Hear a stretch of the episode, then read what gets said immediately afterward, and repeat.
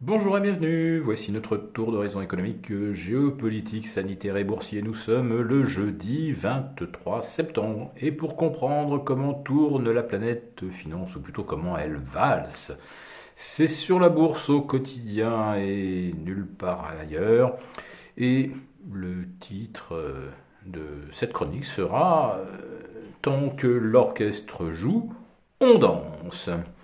Oui, et, les indices euh, valsent euh, avec une régularité euh, qui commence à nous intriguer un petit peu, puisqu'on nous fait à peu près le même coup tous les 18, 19, 20 du mois, à part au mois de juin.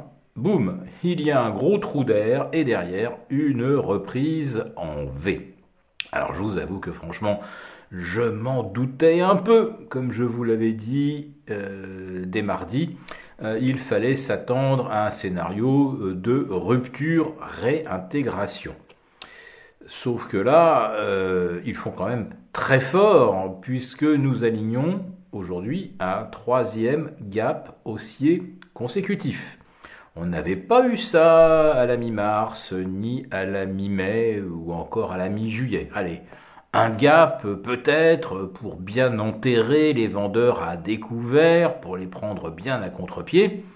Mais là, trois gaps consécutifs, là, comme on dit, là, ils ont vraiment euh, sorti le grand orchestre et les chœurs pour nous faire euh, valser. Et euh, pour l'Eurostox 50, en l'espace de trois séances, le voici revenu à 1% seulement de ses sommets au-delà de 4200 points. Rappelons-nous qu'il avait culminé euh, début septembre aux alentours des 4250. Quant au CAC 40, eh bien lui le revoici au-delà des 6700 points. Euh, on vient de repasser en fait euh, tous les anciens points de rupture à la baisse. 6500, 6550, 6630 et nous voici maintenant à près de 6730. Allez, on est à 2,5% des sommets annuels et à peine 3% du sommet historique. Bon, évidemment, ça n'a pas de sens parce que euh, CAC 40 de 2021 n'a rien à voir avec le CAC 40 de septembre 2000. Euh, Mais euh, vous voyez quand même à quel point il est facile de manipuler les indices quand on dispose donc de toutes les manettes, ce qui semble être le cas des banques centrales. Alors bien sûr, ce qui pose débat, c'est est-ce que des membres de la Banque centrale, y compris son patron Jérôme Powell, peuvent jouer en bourse? Alors, juridiquement, sans rentrer dans le détail, on, va dire qu'il y a des tas de juridiques qui disent qu'on ne peut pas interdire à un patron d'une banque centrale euh, d'investir. Euh, pourquoi ça, ça créerait une inégalité? Euh, La question est de savoir si ces, ces éminents personnages peuvent acheter ou vendre quand ils le souhaitent et quand ils ont des informations privilégiées et là, c'est plus que des informations privilégiées, puisque eux, ils ont même les moyens euh, de faire advenir euh, ce qu'ils pourraient anticiper par ailleurs.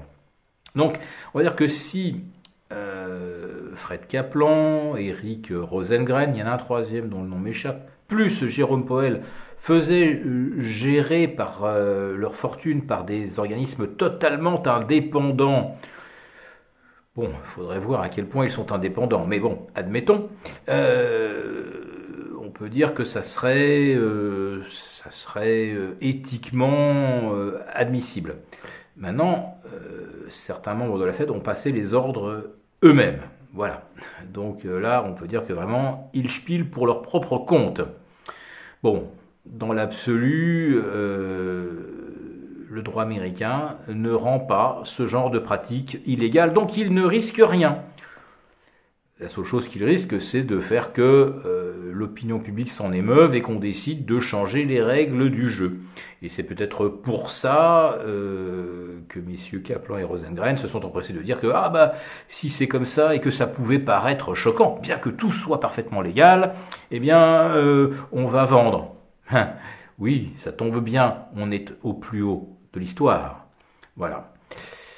Alors j'attire votre attention quand même sur cette coïncidence qui fait que les indices boursiers américains ont commencé à corriger au moment où euh, on révélait justement le fait que les banquiers centraux euh, pouvaient s'enrichir, on peut dire presque à coup sûr, et pour l'instant de la façon la plus légale qui soit.